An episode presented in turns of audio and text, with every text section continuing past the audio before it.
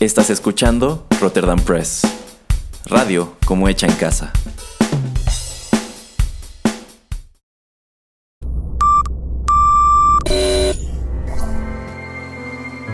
TechBilly. Las nuevas tendencias y servicios en tecnología han transformado al mundo.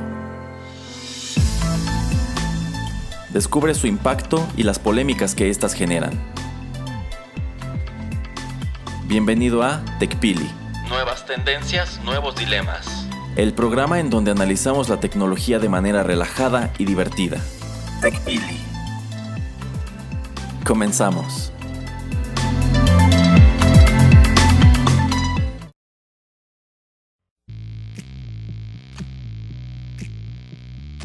Hola, hola, bienvenidos a la segunda emisión de TechPili. Nuevas tendencias, nuevos dilemas. Eh, les saluda Juanito Pereira, locutor principal de este programa. Eh, me acompaña eh, nuevamente el señor Valdés. ¿Qué tal, señor Valdés? Ah, bien, aquí saludando al público y no están para saberlo, pero ¿cuántas veces tuvimos que repetir esta entrada porque el señor Pereira no se aprende cuál es el eslogan de su programa? Ahí déjeme que estoy bien verde todavía. Ah, se nota, se nota, pero continúe, por favor. Bueno, Erasmo, recuérdanos eh, nuestras vías de comunicación, por favor. Claro que sí, pueden dejarnos sus comentarios aquí mismo en el podcast. Pueden seguirnos también en Twitter, donde nos encuentran como arroba Rotterdam-press, like en Facebook como Rotterdam Press o envíenos un correo electrónico a rotterdampress.gmail.com. Así es, únanse a la conversación aquí en SoundCloud, eh, tratamos de siempre ver los comentarios y pues tratar de responderles pues cuando podemos, ¿no? Entonces, bueno, vamos a darle un poco. A ver, Erasmo, em, yo traía, tengo un, traigo un programa lleno de, muchos temas, pero bueno, han pasado muchas cosas entre el primer programa y este, entonces, pues vamos de, poco a poco. A ver, eh, quiero preguntarte, Erasmo, exactamente qué es lo que hace un chip en tu computadora. ¿Qué hace un chip en mi computadora? Esa es una excelente pregunta, señor Pereira. Yo recuerdo, por ejemplo, a los microchips que fueron un conjunto infantil de los años 80. No, eh. seguro usted hasta fue a verlos. Tenemos un programa que se llama Rotterdam Chips aquí en el podcast. Pero entonces ya, ya sé que no se refiere a esos. No, un chip es que una especie de pequeña unidad física que realiza operaciones en nuestra computadora? Así es, Erasmo. Porque, a ver, tú, tu computadora dice Intel o Pentium Inside o Celeron o de ese tipo de cosas. Pues tú crees que hace esa cosita. Bueno, ese es el procesador, ¿no? Pero es, es lo mismo porque es la, la, unidad central de procesamiento. Oh, ya, ya, ya, ese es el CPU. Así es, exactamente. Ok. Digamos que lo puedes decir que es el cerebro de tu computadora y es el que lleva a cabo los comandos. Eh, entonces tú le dices a tu computadora, pues estoy escuchando música, pero quiero entrar a mi, a mi correo. Entonces el chip lo que hace es que sigue corriendo un proceso, pero puedes abrir el otro. Ya como ha pasado mucho tiempo desde los primeros chips, pues ahora siempre queremos que las cosas sean más rápidas. Y entre más eh, difíciles son los procesos, pues más eh, rápido tiene que ser el chip, ¿no? Entonces desde que haces un clic o hasta que estás tecleando tu, teclado, ahora sí que de tecleando tu teclado, pues es lo que hace. Pues eh, hace un par de semanas se descubrió que estos chips tienen vulnerabilidades, que significa que, em, unos programa, un programa puede estar viendo lo que está haciendo el otro programa, que esto no se supone que tiene que pasar. Entonces si Erasmo baja un programa pirata del internet, pues puede que se meta a su correo electrónico o había la posibilidad de que se pudiera meter a su correo electrónico y entonces ver lo que está haciendo ahí. Pero esto no sucede ya de cualquier manera y por eso de pronto eh, tipo entras a Google a buscar herramientas y de pronto cuando abres tu Facebook ya también tienes anuncios de herramientas allí. Mm, sí, pero ahí estás usando el browser. No estás usando, por ejemplo, Outlook y Spotify, por ejemplo. Es como si, por ejemplo, el browser pudiese entrar o adquirir mi información de una hoja de Excel y digamos vendérsela o mandársela a Facebook para que me ofrezca software de este tipo?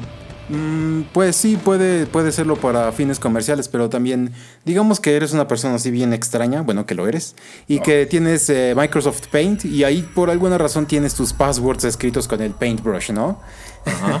Entonces, bajas un programa que es para, eh, para descargar música. ese programa se mete a Paint y dice, a ver, ¿qué hay aquí de interesante? Y dice, ay, Erasmo aquí escribió sus passwords. Y dice que este es para un correo. Entonces me voy a meter a su correo a ver si ahí hay algo interesante. Entonces, eh, investigadores, principalmente en Ámsterdam, descubrieron que hay dos eh, vulnerabilidades a las que le llamaron Meltdown y Spectre. Entonces es algo de lo que no se habla mucho, pero pues digamos que ahora sí que es, el problema es nada más en el chip.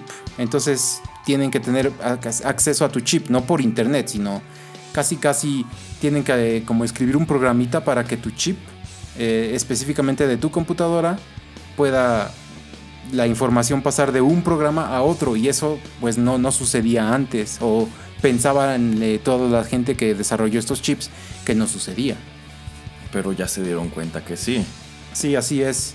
Y bueno, es una de esas eh, cuestiones que tal vez eh, se nos pasan así de largo y que no le ponemos mucha atención porque creemos que no nos afecta, pero pues era como un dato curioso que quería traerles como para iniciar el programa. Y van a ver mucho, eh, estas últimas dos semanas tal vez han visto muchas actualizaciones que les han mandado a sus teléfonos, a sus computadoras. Es por esto, es por este tipo de problemas que encontraron pero si tienen, no sé, una computadora o algún tipo de dispositivo de hace 10 años, pues ya no van a salir eh, los parches para, protegerlas. Entonces, pues solamente es tener cuidado y siempre estar, eh, no sé, pendiente de, todo este tipo de cuestiones de ciberseguridad.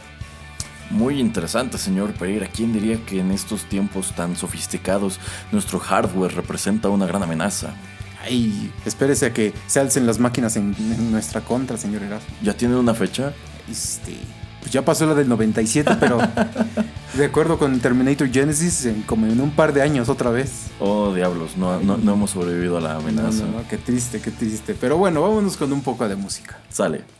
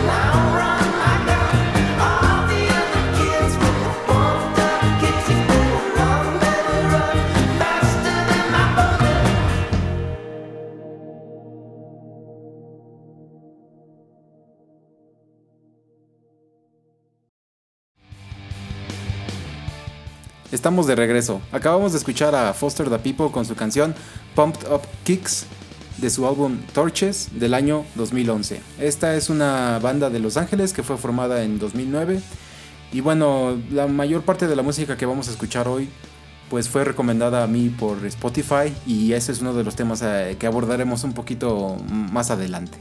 Por ahora vamos a hablar un poquito más acerca de, de las noticias que han circulado en esta semana. Bueno, Erasmo, eh, una de las cosas que ha pasado es que Facebook se dio cuenta de que sus, la gente o las empresas que se anuncian con ellos pueden eh, la, encontrar el teléfono de los usuarios eh, acerca de, los datos que, Facebook le da acerca del mercadeo. ¿Qué me refiero con esto? Supongamos que eres una empresa que vende pan tipo bimbo, ¿no? Y, tú quieres saber qué pan se vende más en, la Ciudad de México pues entonces tú vas con Facebook y le dices, oye, ¿qué es lo que está buscando más la gente en tu plataforma que tenga que ver conmigo o con el tipo de pan? Ah, pues esta es la información que yo tengo y te la dan como em, sin, sin, decir que, quién es el usuario que, que, es exactamente el que está viendo este tipo de información. Pero digamos que hay un bug, un error que permite a estos anunciantes ver el teléfono, por ejemplo Erasmo, que él está viendo, no sé, las donitas bimbo y que le encantan, entonces siempre está hablando de ellas ah, pues entonces Bimbo ya puede saber exactamente quién es Erasmo por su teléfono y entonces pues sí, tal vez mandarle mensajes o tratar de hacer un mercadeo más directo hacia él, ¿cómo ves? Pues está, está cañón porque fíjate que a menudo cuando abro Facebook me aparece esta, esta ceja o esta pestaña en donde me pide ingresar mi número telefónico, pero ellos lo manejan que es como una medida de seguridad. ¿Por qué? Porque pues en, el, en caso de que alguien esté tratando de ingresar a tu cuenta eh, y erre el password varias veces, eh, se supone que te debe llegar una alerta de, hey, alguien está intentando abrir tu, cuenta. Así es. Bueno, ellos dicen que fue así em, como un acto no a propósito que eh, solamente alguien de mala fe que fuera un anunciante o una empresa eh, trataría de buscar la manera de, sacarle más, más jugo a estos datos que, les están proporcionando. Pero para mí se me hace una cosa muy tonta que te diga una empresa, la empresa que sea, eh, tecnológica o no, pues dame tus datos, yo los protejo, porque pues, eso no existe. Es, en este mundo actual, cualquier hacker o cualquier gobierno que quiera entrar a la computadora de Erasmo, por favor hágalo. No, no. o a cualquier empresa, lo van a hacer. O sea, es casi imposible detenerlos. ¿Por qué? Porque eh, hay tantas herramientas y hay tantas maneras de hacer phishing o social engineering, que es tratar de, no sé, hacerme pasar por un empleado de la empresa y, que alguien trabaje en cierto sector, no sé, administrativo de una empresa y, ay, necesito tu password, ¿qué crees? Soy tu eh, gente de aquí de tecnologías, necesitamos cambiar tu correo porque tiene un problema, etcétera, y así tratar de conseguir passwords y conseguir nombres, pues hay muchísimas maneras. Esto yo creo podemos hacer hasta todo un programa de las maneras en que la gente malosa puede tratar de conseguir tus datos. Y a mí me da risa ver este comercial, sobre todo de, del Instituto Nacional Electoral, que dice que cuando los candidatos independientes que te piden tu firma, pues ha salido que eh, fue mm, Pedro Ferriz que dijo que había gente que le estaba ofreciendo así miles o hasta millones de, firmas electrónicas. Porque lo que pasa es que a lo que te piden a ti es que cuando haces, digamos, tu firma es como tomarle una fotografía a, a tu credencial, ¿no, Erasmo? Ajá, te piden tu credencial, le toman una foto llenas un pequeño formulario en la aplicación que, que, desarrolló el INE y con eso tú estás brindando tu apoyo a esa candidatura. Así es, pero para mí lo que yo me puse a pensar, dije, bueno, esto es un poquito tonto porque hace un par de años, tal vez muchos de ustedes no sepan, en abril del 2016 se descubrió que algún empleado del INE, no sé si todavía era el IFE, eh, subió todo el padrón electoral a un servidor de Amazon. Y estos servidores de Amazon, digamos, son tipo eh, carpetas ah, como, como Dropbox y la hizo pública, sabiendo o sin saber. Entonces, ¿qué, ¿qué sucedió? Pues, o qué es lo más factible que haya sucedido? Que alguien haya bajado las 83 millones de credenciales que han estado en circulación de todos nosotros. Y pues, si yo no me cambié de casa, pues ¿qué hace alguien que te quiere ofrecer este tipo de servicios? Si mi credencial antes decía IFE, pues nada más tratan así como con Photoshop, cambiarle todo el formato para que nada más diga INE y entonces con la misma aplicación pues solamente nada más es lo que estoy vendiendo, ya parece como que en verdad estoy apoyando a alguien. Y no hay medidas o no hay factores de autentificación de que digan, ah, pues Erasmo eh, fue con cierto eh, candidato independiente y, a ver Erasmo, ¿sí fuiste tú el que lo hiciste? Sí o no.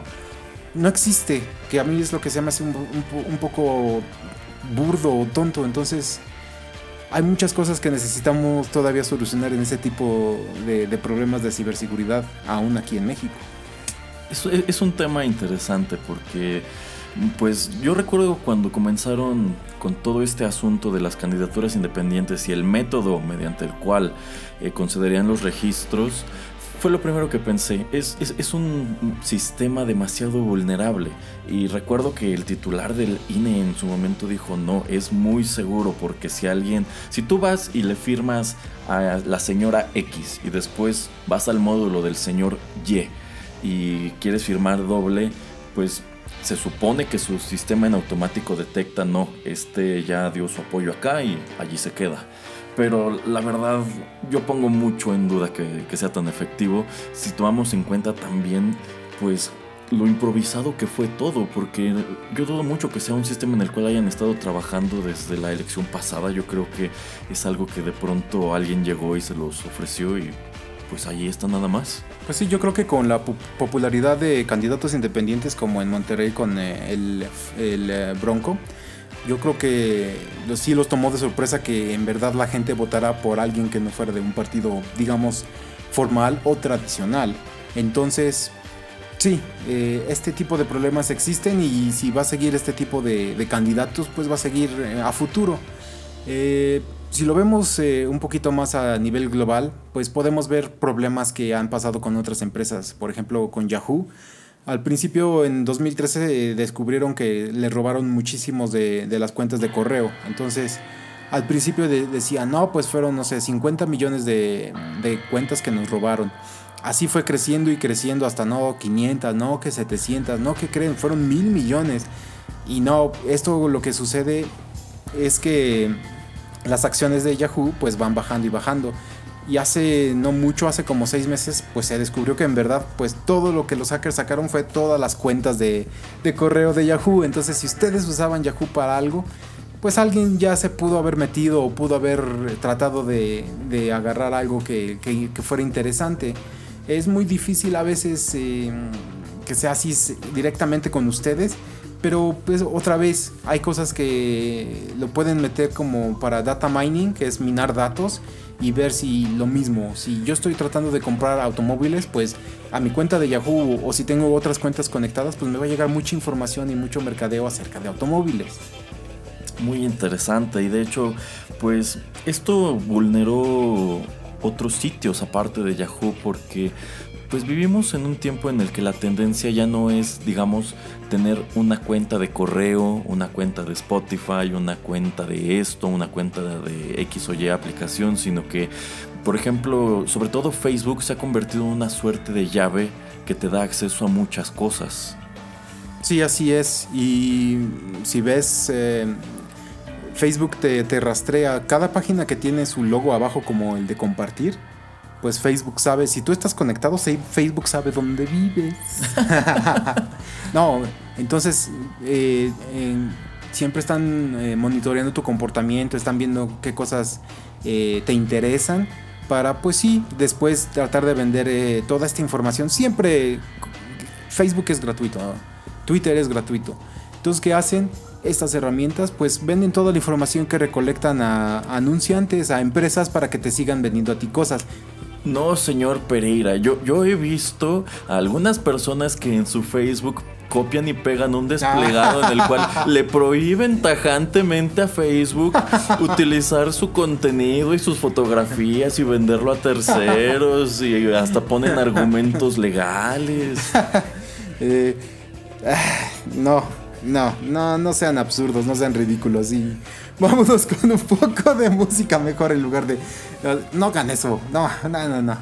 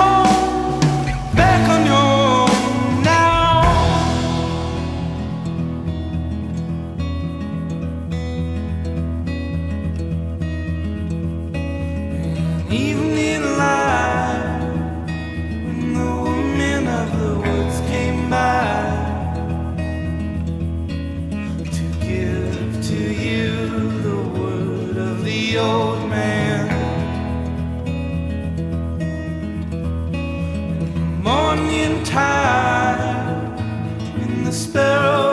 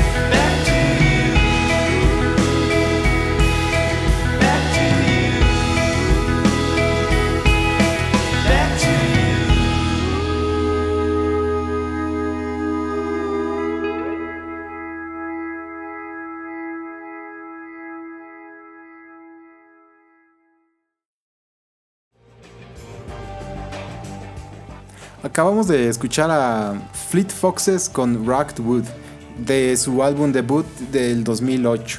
Esta es también es una banda americana, es, eh, se formaron en Seattle, Washington. Bueno, vamos a seguir un poquito hablando acerca de ciberseguridad.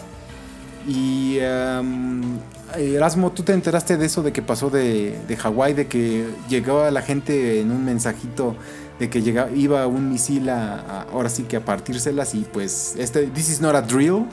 No, eso sí no supe. Ah, pues bueno, en, ahorita en enero del, del 2018, eh, enero 13, eh, si eras residente en Hawái, les llegó un mensaje SMS diciéndoles es inminente que busquen eh, dónde ocultarse porque viene un misil en camino. Y pues como ha estado las cosas con eh, Corea del Norte, pues yo creo que mucho, más bien mucha gente se apanicó y si buscan los videos hay mucha gente corriendo y llorando y, y esto fue un error. Y esto es también otro de esos temas que nos podemos llevar a futuro todo un, programa porque pues alguien apretó el botón equivocado porque estaba nada más haciendo prácticas, estaba nada más así tratando de ver, ah, pues es que esto puede suceder, entonces tenemos que, que ver si si funciona el sistema, pero no en verdad mandar el, mensaje. Y este mensaje duró 38 minutos en las pantallas de los teléfonos de las personas. Este tipo de sistemas no es que tú quieras recibirlo, Erasmo. Estos mensajes te llegan a fuerzas. Tengas o no tengas eh, crédito, te va a llegar el mensaje. Sí, son como los mensajes promocionales que te puede enviar tu compañía de telefonía celular. Que tengas o no tengas crédito, lo recibirás y no hay manera de quitar, digamos, la suscripción o bloquearlo. Sí, exactamente. Pero bueno, y se dieron cuenta a los 2-3 minutos de que había sido un error, pero les, se tardaron muchísimo tiempo en decirle a las personas, ¿saben qué? No, en verdad no es real. Entonces, eh, hay cierto tipo de capas de seguridad que también eh, el gobierno debe de, estar cuidando. Porque pues este es un servicio que puede servir en, en, otras ocasiones, no sé, cuando hay huracanes, cuando hay terremotos, inundaciones, tsunamis, etcétera, ¿no? Pero pues ya vemos que mal usados eh, pueden causar un gran pánico y más si estás viendo las noticias de que hay tenemos muchos problemas los gobiernos de Estados Unidos con el de Corea del Norte y Corea del Norte está lanzando muchos misiles, etcétera, pues entonces en tu cabeza dices, no, pues ya valió. Sí, sí, vamos, fue una coincidencia demasiado desafortunada eh, que efectivamente el panorama político internacional alimentó esta, este caso de pánico. Sí, así es. Y bueno, a futuro, como ya había comentado, pues vamos a hablar un poquito de cómo pueden hacer eh, las empresas o ustedes mismos eh, con todo tipo de... Me ah, pues hay hasta eh, ciertas ideas de, no sé, de que cuando estés borracho de que tu teléfono te ponga así problemas matemáticos para que no le mandes mensajes así locos a tu ex o que, o que no le hables o así de... Entonces, pues sí, hay cosas que deberían de limitarnos para que la tecnología no, se apodere de nuestras vidas. Como Skynet. Ay, sí, ya déjese de Terminator. Oh, bueno, está bien. Pero bueno, entonces es otra de esos eh, datos curiosos y bueno, ahorita seguimos un poquito con más y vamos con más música.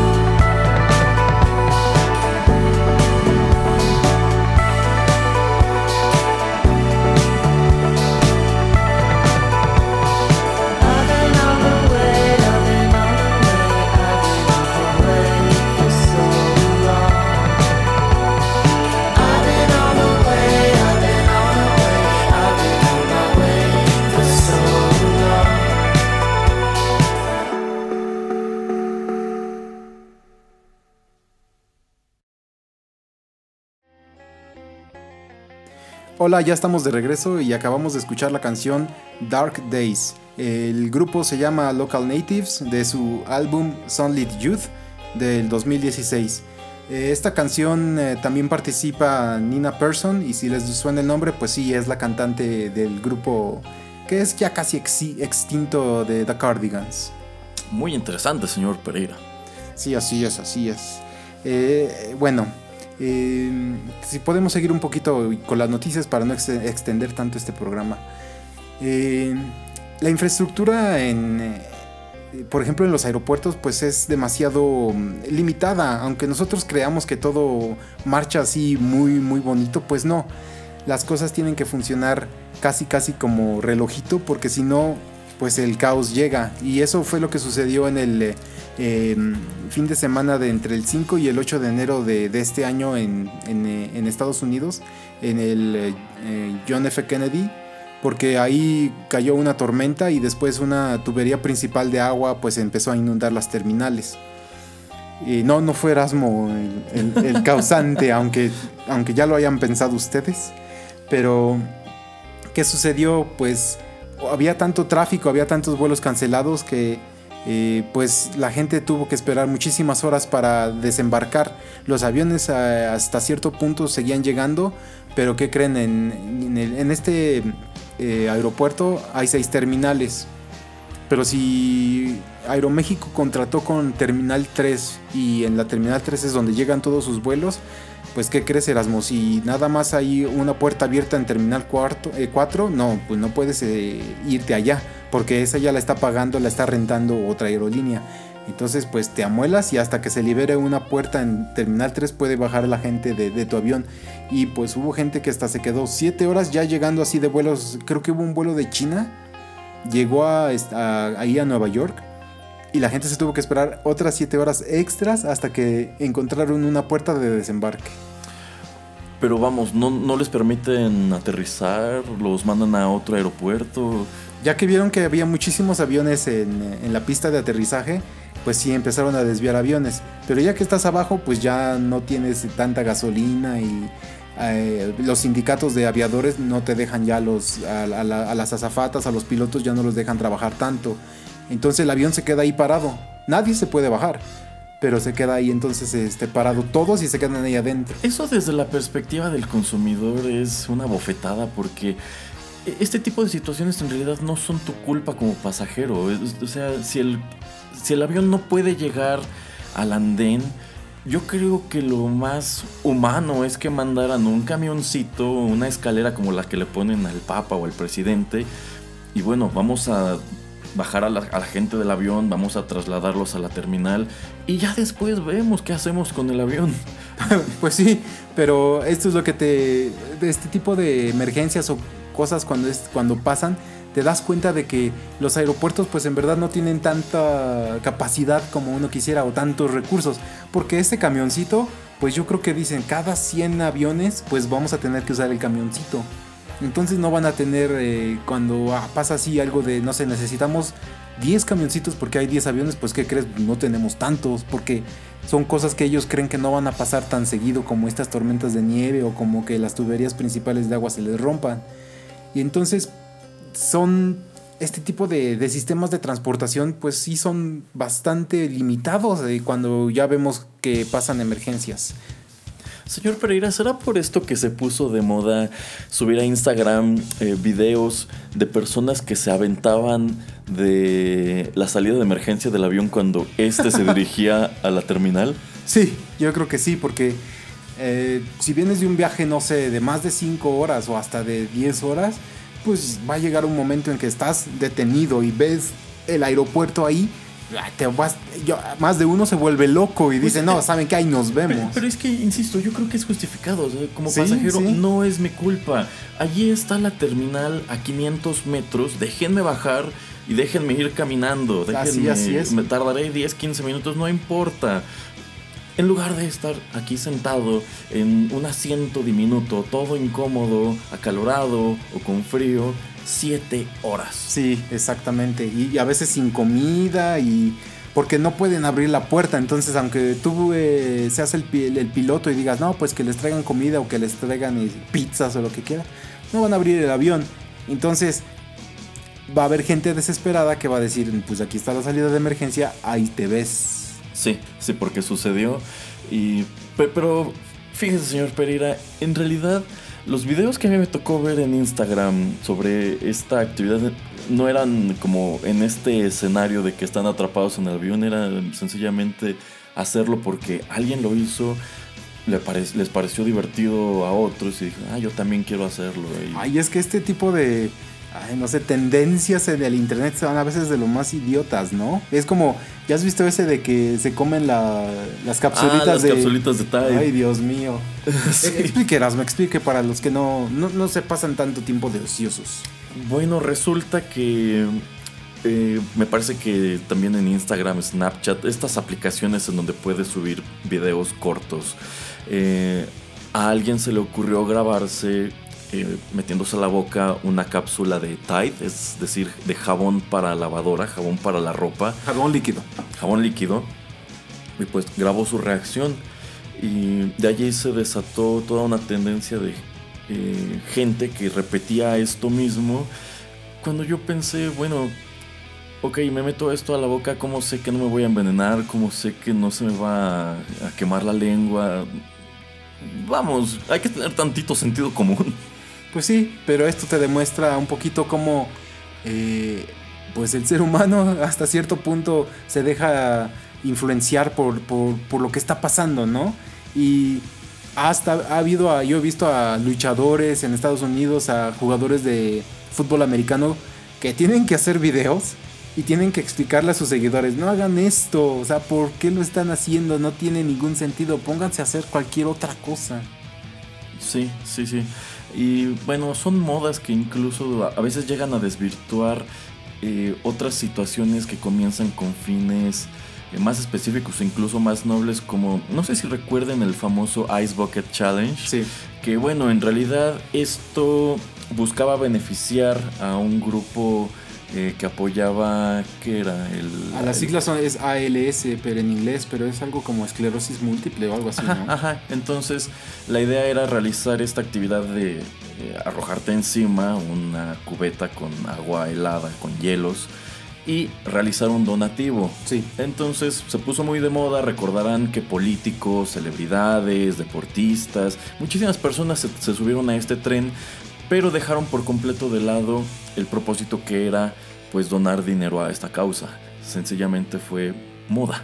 Sí, es como, véanme, aquí estoy, lo estoy haciendo y pues pónganme atención. Soy hip. sí, sí, sí. Estoy a la moda, ¿no? Estoy haciendo lo que todos están haciendo al mismo tiempo. Exacto. Pues bueno, eh, vámonos con la última canción y regresamos para cerrar el programa.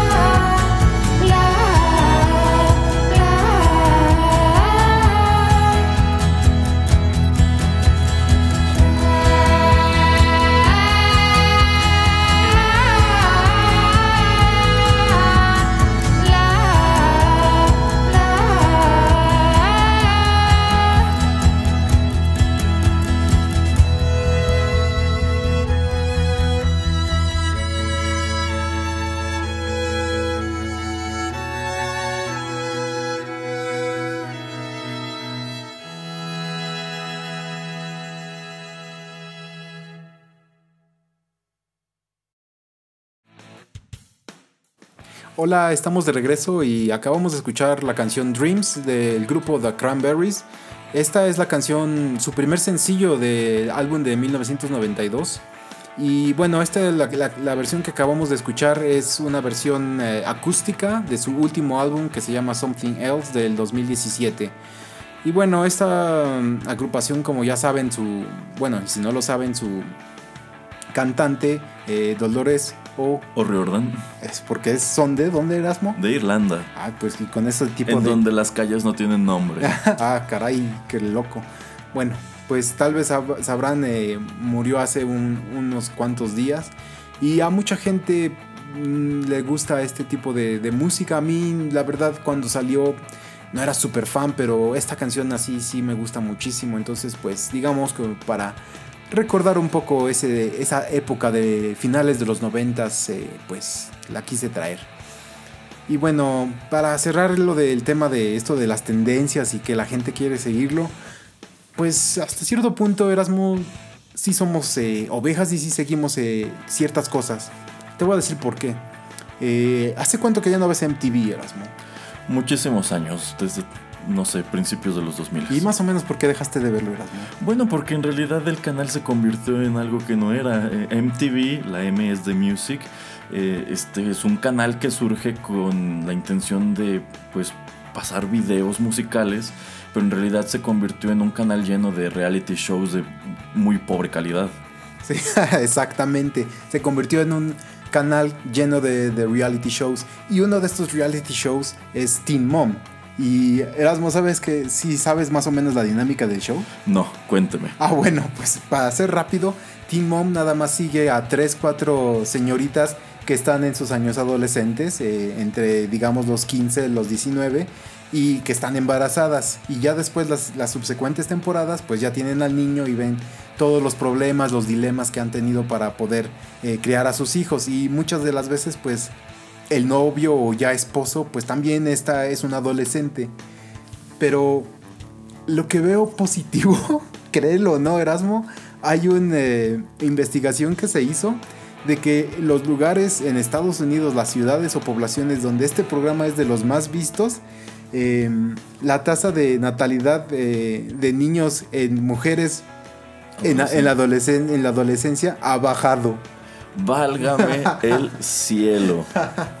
Entonces se me hizo una de esas cosas muy chistosas como para cerrar el programa de que, pues, ¿qué creen? Hay cosas que es bueno ver porque dices, no, yo no quiero tener esa vida, voy a, si voy a tener sexo, lo voy a tener, eh, me voy a proteger, o en verdad no quiero ni, saber nada de eso porque no quiero verme como una de estas eh, chicas. Válgame. Bueno, cuando el señor Pereira comenzó con esto, yo, yo, imaginé que el resultado sería lo contrario, que muchas chicas como que decían, ah, yo también quiero embarazarme de adolescente para ser una celebridad y aparecer en la televisión, pero ok, qué bueno que tiene este tipo de impacto. Ojalá otros programas eh, de este estilo tuvieran también efectos así. Por ejemplo, eh, pues el famosísimo Jersey Shore que también se transmite por MTV. Que, híjole, cuánto daño le ha hecho a, las juventudes. Ah, pues sí, ya ves que hay hasta versión México y hasta de otros países existen. Sí, sí, y cada, cada versión nueva es más deplorable que la, que la anterior. Entonces, sí, así es. El, el hecho de que me diga el señor Pereira que hay un reality show de MTV que trajo un auténtico impacto positivo a X o Y ciudades en los Estados Unidos es wow. sí, así es, Erasmo. Y bueno, con eso vamos a concluir el programa de hoy. Eh, espero que les haya gustado. Eh, próximamente vamos a hablar del dinero, porque está muy de moda eso de Bitcoin y de blockchain, pero vamos a hablar del dinero físico, del dinero electrónico para poder ver un poco las diferencias. También vamos a tratar de tener un par de invitados que nos hablen un poquito acerca de eh, la inteligencia artificial, acerca de los robots tipo androide, que gente que está deprimida, si es bueno o malo que tengan alguien eh, de, forma humana y de tamaño humano para que les haga compañía o que si es mejor tener una mascota. Entonces pues esperamos que, que sigan con nosotros y vamos a seguir teniendo temas actuales vamos a traerles un poco de, de, estas noticias curiosas y de ese tipo de cosas que a veces se nos escapan, pero pues que aquí tratamos de rescatar para que ustedes eh, pues estén un poco actualizados y por lo menos sea un dato curioso al final de todo. Eh, pues no me queda nada más que agradecer. Erasmo, ¿algo más que quieras decir? Muchísimas gracias por tenerme de nuevo en su programa, señor Pereira. Ay, no, de nada, de nada.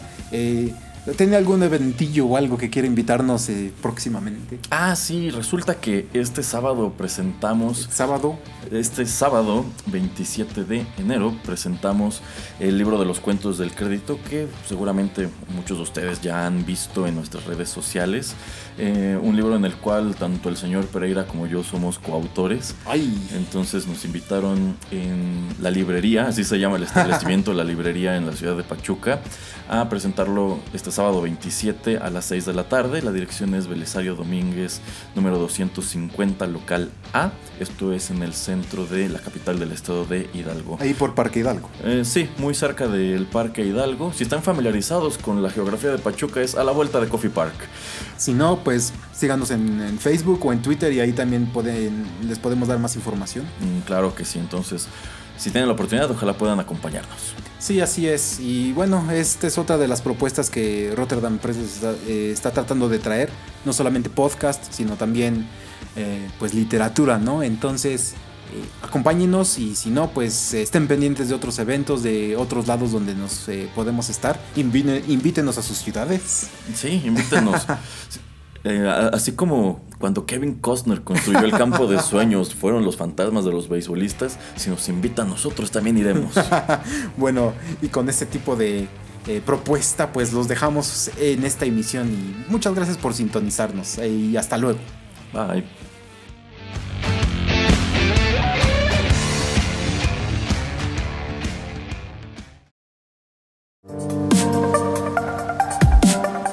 Esto fue TechPidi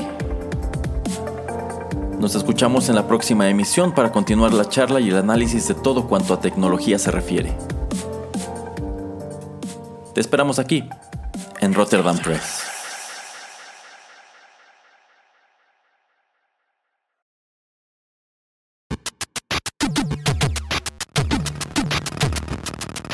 Los videojuegos se han convertido en la octava expresión del arte. Ven y descúbrelo con nosotros.